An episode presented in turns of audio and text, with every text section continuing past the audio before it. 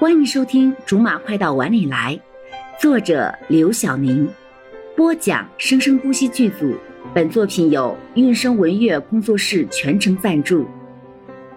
第一百零七章：受伤的耿泉。果然，自从上次公司集体出游之后，耿泉就觉得柠檬这个私人助理跟他的老板罗少的关系未免太好了点儿，好到根本就看不出两个人是雇佣的关系。有的时候，甚至是罗少在照顾柠檬。你早猜到了？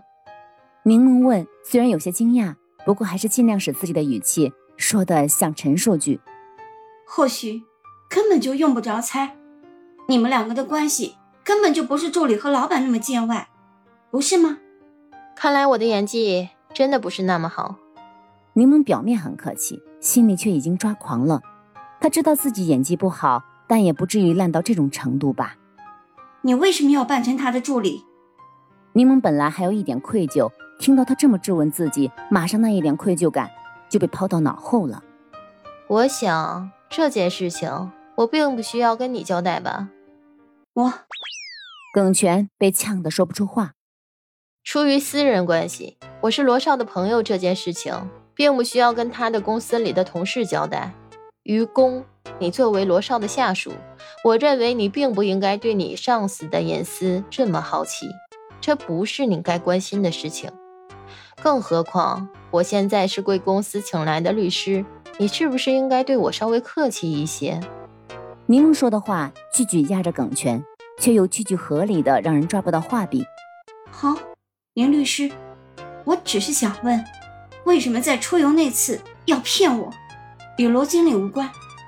只是我个人想知道为什么你要骗我？我都说了，我是要骗你。骗你的人难道还会告诉被骗的人要骗他的原因吗？难道骗子在骗人之前还要告诉人家一句：“我要骗你了，你准备好？”柠檬的话越说越气人，之前的愧疚感也就一扫而光了。耿泉也显然没有想到柠檬是这么不讲理的人，气得不知道该怎么去反驳他。只是一个劲儿的去瞪他。你对罗少的心意，我看得出来，大家也都看得出来。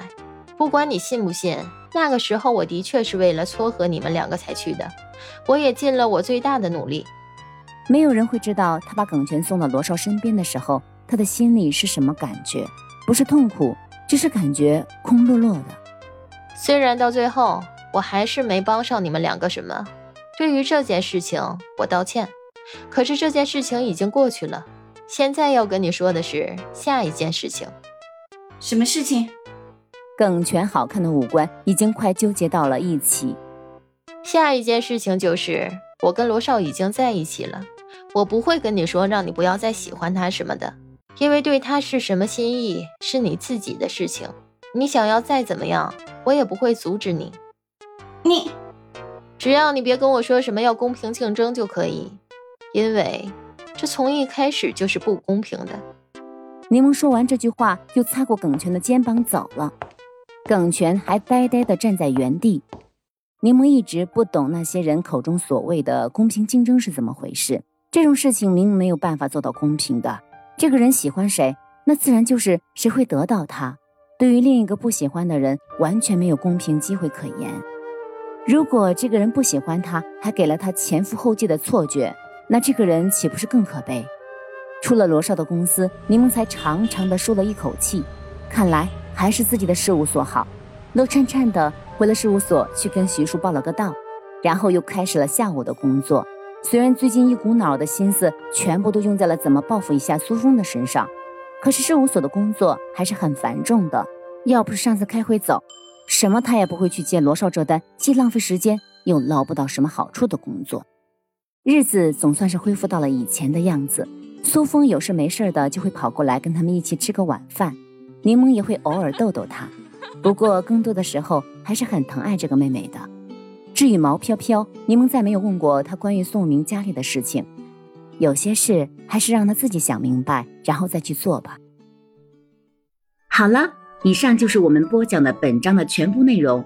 感谢您的收听，我们下集不见不散。